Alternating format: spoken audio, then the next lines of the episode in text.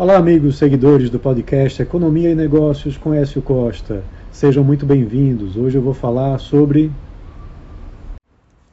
a eleição da Argentina que pode impactar também o Brasil. A Argentina é hoje o terceiro maior parceiro comercial do Brasil, com 5,3% das exportações brasileiras, atrás somente de China, que tem 30,9%, e dos Estados Unidos, com 10,6%, isso no acumulado até outubro desse ano. Além da relevância em participação no total, a pauta de produtos enviados para a Argentina é mais diversificada e de maior agregação de valor. Pelo lado das importações brasileiras, a Argentina também é o terceiro maior fornecedor de produtos ao Brasil, com 5% do total, depois de China, que tem 22,1%, e Estados Unidos, com 16%. Esse resultado nos deixa com um saldo positivo na relação comercial com eles. Para a Argentina, o Brasil é o seu principal parceiro comercial, com mais de 16% de exportações do país, à frente de China, que tem 8%, e Estados Unidos, com 6%. A Argentina vive uma crise há vários anos que envolve déficits fiscais recorrentes que alimentam a inflação, que chegou num nível insustentável, com necessidade de adoção de uma política de juros também exorbitante para tentar controlá-la, mas que não tem tido resultado.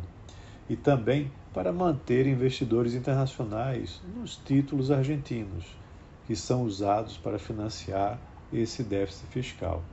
Sem dinheiro suficiente para conseguir financiar suas despesas, o governo então passou a imprimir dinheiro, gerando a enorme pressão inflacionária e uma série de problemas econômicos.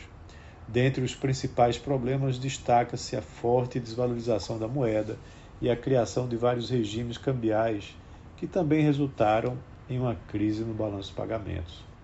Na esteira das preocupações, vem agora a eleição presidencial, que será decidida por dois concorrentes que não trazem boas perspectivas para o cenário argentino.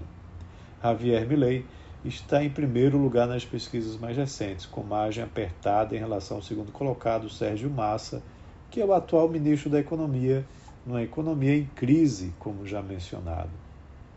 Milley tem dado declarações muito preocupantes, mas as duas que se sobressaem são a dolarização da economia argentina e o rompimento comercial com o Mercosul e com a China.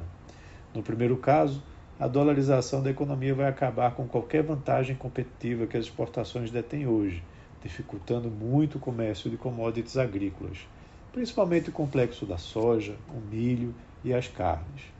Além disso, o rompimento comercial com seus dois principais parceiros comerciais, Brasil e China, também pode trazer consequências ainda mais fortes à economia como um todo, pois impactaria a exportação de commodities brasileiras para a China aliás, argentinas para a China, e de produtos industrializados para o Brasil. Por outro lado, a eleição de massa representa a continuidade de um sistema político e econômico fracassado, com contínua deterioração de seus índices de crescimento do PIB, da renda per capita e inclusive do comércio exterior, pois as exportações argentinas para o Brasil em 2012 já foram mais de 20% do total. Espera-se que os discursos populistas sejam amenizados pela gestão da economia após a eleição.